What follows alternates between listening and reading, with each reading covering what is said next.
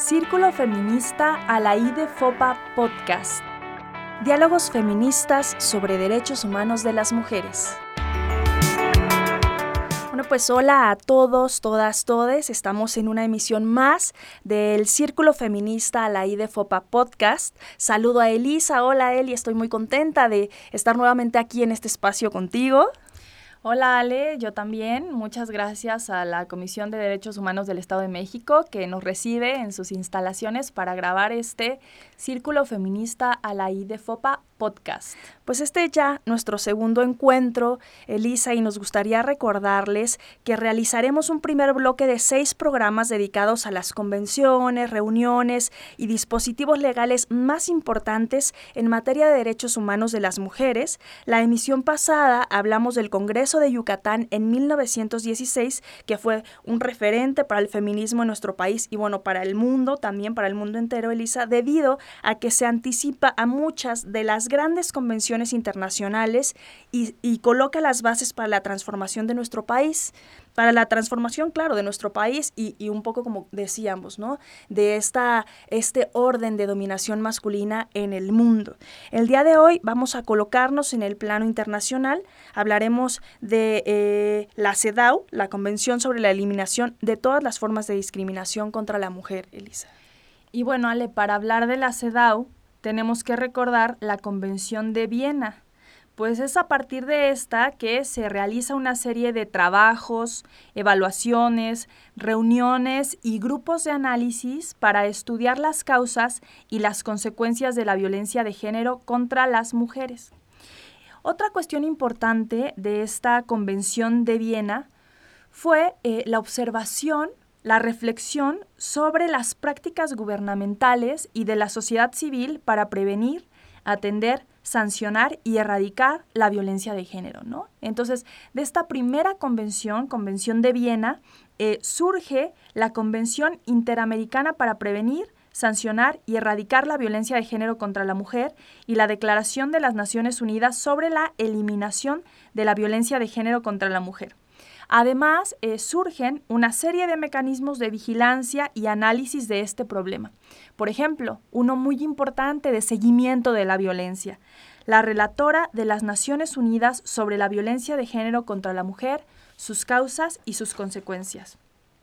En el caso de México, Ale, las responsabilidades asumidas con la CEDAW están ahora instrumentadas tanto en la Ley General para la Igualdad entre Mujeres y Hombres como en la Ley General de Acceso de las Mujeres a una vida libre de violencia. Entonces, tenemos que decir que a partir de la Convención de Viena surge la CEDAW, que es súper importante, y los acuerdos plasmados en la CEDAW para el caso de México, ahora los podemos ver de manera concreta en la Ley General para la Igualdad entre Hombres y Mujeres y también en la llamada Ley de Acceso. Bueno, y decir, Elisa, que a partir de la aprobación de la declaración se reconoce que la violencia de género contra las mujeres es un problema multicausal de alto impacto y que además alcanza distintas etapas de la vida de las mujeres, limita su desarrollo psicosocial, afecta su salud física, restringe, restringe sus derechos y bueno, que las secuelas de la violencia repercuten en eh, la sociedad en su conjunto, ¿no? La presencia de violencia violencia contra las mujeres tiene altos costos para el Estado y no solamente de orden económico, sino de orden social, político. Es, necesario enfatizar que la violencia reconocida en contextos geográficos, políticos y culturales diversos, independientemente de la condición económica, de la edad, del grupo social o del grupo étnico al que pertenezcan las mujeres, y bueno, que se expresa de, formas múltiples en lo cotidiano, ¿no? Que además se revela en espacios tanto públicos como privados. Y decir también, Elisa, que el tema de la violencia de género contra las mujeres es un asunto cultural que tiene como trasfondo ideológico al machismo, ¿no? De ahí que sea tan complicado transformarlo y de ahí la relevancia de diálogos como este y de que las mujeres, las instituciones públicas y privadas estén preocupadas por abrir cada vez más diálogos, por crear cada vez más discursos para romper con ese orden de dominación masculina que además se manifiesta también a través del maltrato físico o verbal que está presente en todos los ámbitos de la vida de las mujeres y también de los hombres, ¿no? Esta declaración también implica, Elisa, estudiar los fenómenos de la violencia de género contra las mujeres como un tema que requiere de profunda sensibilización de la población y de las instituciones, ya que está anclada en patrones culturales, podemos observar regularidades típicas de este fenómeno eh, de manera colectiva, ¿no? De ahí que sea muy importante seguir hablando reflexionando sobre estos temas para ir construyendo nuevas formas de pensar y nuevas formas de actuar en torno a las relaciones entre las personas, ¿no?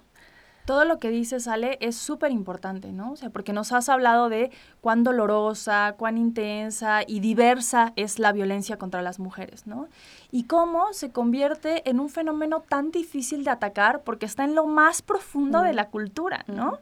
Hoy sigue habiendo gente que niega la existencia de la violencia de género. Por eso es tan importante la CEDAW, ¿no? Porque es una convención internacional, un acuerdo de muchísimos países acerca de que la violencia contra las mujeres existe y hay que identificarla y también hay que combatirla. Esta convención sobre la eliminación de todas las formas de discriminación contra la mujer es un acuerdo internacional, como lo acabo de decir, adoptado en 1979 por la Asamblea General de las Naciones Unidas.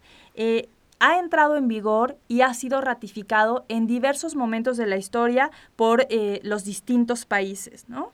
Y es descrito como una declaración internacional de derechos para las mujeres y fue instituido el 3 de septiembre eh, de 1981 y como dije, ratificado por 189 eh, estados. La CEDAW es súper, súper importante porque es el documento jurídico internacional clave en la historia de la lucha sobre todas las formas de discriminación en contra de las mujeres. Y a la par de la CEDAW, se crea el Comité para la Eliminación de la Discriminación en contra de la Mujer, y se firma un protocolo facultativo de la Convención sobre la eliminación de todas las formas de discriminación eh, contra la mujer, mismo que establece los mecanismos de denuncia e investigación de la CEDAW y se otorga la competencia a este comité para conocer denuncias de individuos o investigar violaciones graves o sistemáticas eh, de los derechos de las, de las mujeres. Esto es, esto es fundamental, Ale, porque al mismo tiempo que la convención es un acuerdo y es una figura jurídica que de alguna manera conmina a los estados a tomar acciones en materia de derechos humanos de las mujeres, también eh, genera protocolos, reglas, procedimientos, maneras de hacer para que los países sepan cómo tienen que proceder a la hora de eh, prevenir, atender, sancionar y erradicar la violencia de género eh, contra las mujeres, ¿no? Hace la CEDAW una serie de recomendaciones concretas a los estados de las que tú nos vas a platicar, Ale. Sí, fíjate que les indica, Elisa, por ejemplo, que adopten medidas apropiadas y eficaces para combatir todo tipo de violencia basada en el sexo ejercida mediante actos públicos o privados. También pide a los estados que velen porque las leyes contra la violencia y los malos tratos en la familia, la violación, los ataques sexuales y otros tipos de violencia de género contra las mujeres sean protegidos y atendidos de manera adecuada con el fin de que se respete la integridad y la dignidad de todas. También les indica que debe proporcionarse servicios apropiados de protección y apoyo a las víctimas.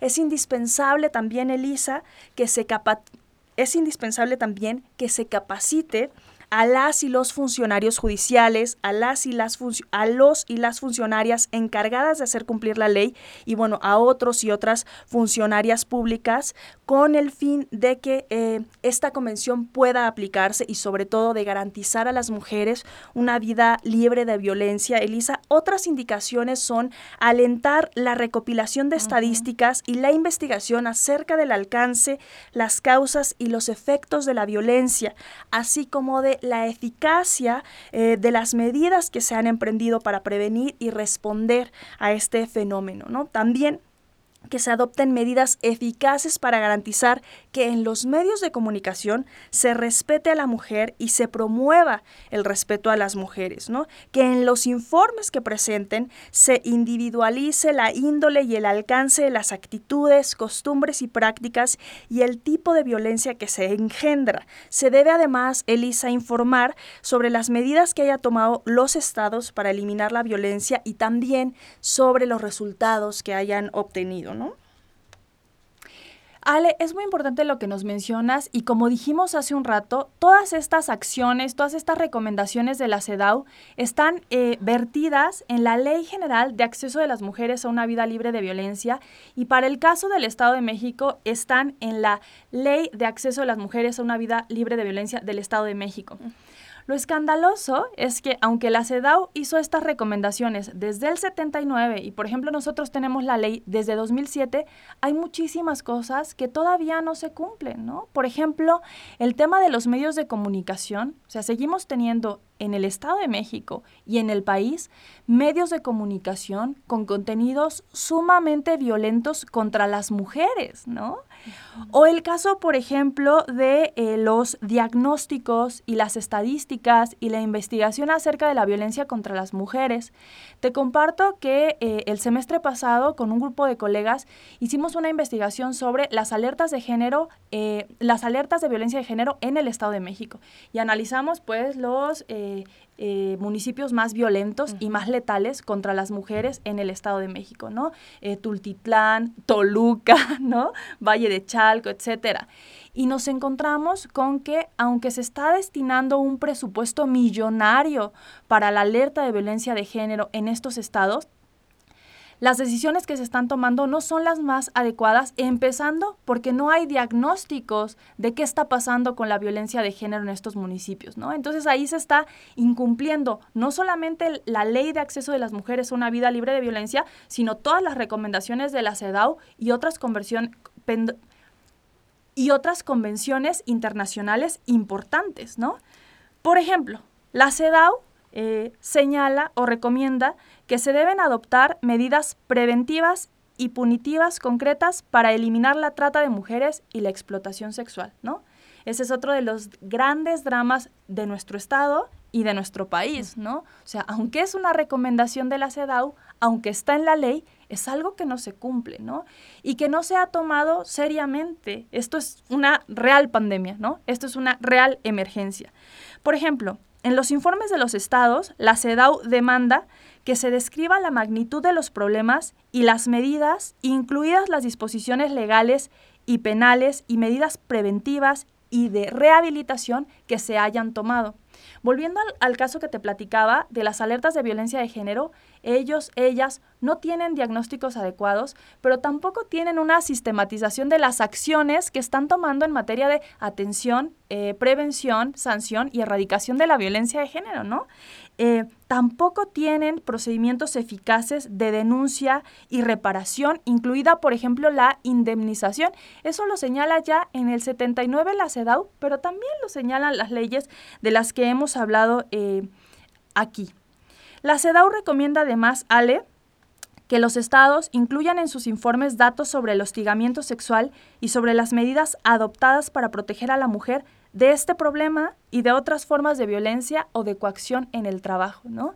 Eh, es escandaloso saber que el acoso es una de las razones, por ejemplo, por las que eh, los gobiernos tienen más eh, recomendaciones administrativas, ¿no? De fallas administrativas. O sea, ya nos lo recomendó la CEDAW en el 79, la ley, etcétera, y sigue siendo un problema eh, muy grave. Y además nos muestra que pese a que se ha feminizado el espacio público, las mujeres incluso ya con la posibilidad de trabajar, de acceder a un empleo, seguimos enfrentándonos cotidianamente a estas formas de violencia. Fíjate, Elisa, que nos interesaba en estas dos primeras emisiones del Círculo Feminista a la IDFOPA Podcast hablar de estos convenios internacionales para poner, y nacionales y congresos, para poner de manifiesto que el tema de la violencia de género contra las mujeres no es un asunto de percepción del movimiento feminista, ¿no? Es un fenómeno, es un problema de enormes dimensiones que está afectando a la sociedad en su conjunto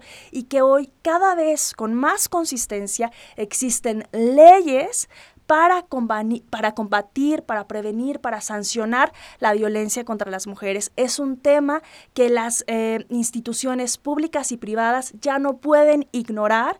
Es necesario que desde todos los espacios de la sociedad se empiecen a articular esfuerzos para combatir este problema tan importante y tan emergente en la sociedad. Y bueno, agradecer, Elisa, a todos, todas, todes por escucharnos, nuevamente a eh, la CODEM por abrir este espacio, por estar dispuestas a dialogar con el movimiento feminista del Estado de México. Les pedimos a todos, a todas, a todes que nos sigan en nuestras redes sociales, en el Facebook nos pueden encontrar, recuerden, como Círculo a la I de FOPA, el, en el Instagram como Círculo Fem Punto, y también nos pueden mandar un mail a círculo a la gmail, Elisa. Muchas gracias, Ale. Eh, agradecer otra vez a la CODEM, a la gente que nos escucha y recordar que eh, cuando las instituciones, cuando los estados voltean eh, al tema de la violencia de género contra las mujeres, no es una concesión, es una obligación legal, no es una responsabilidad ética y ya vimos los, las convenciones y los dispositivos legales que les obligan. Así que bueno, seguiremos hablando de estos temas en otras emisiones. Muchas gracias, Ale, y muchas gracias a todos.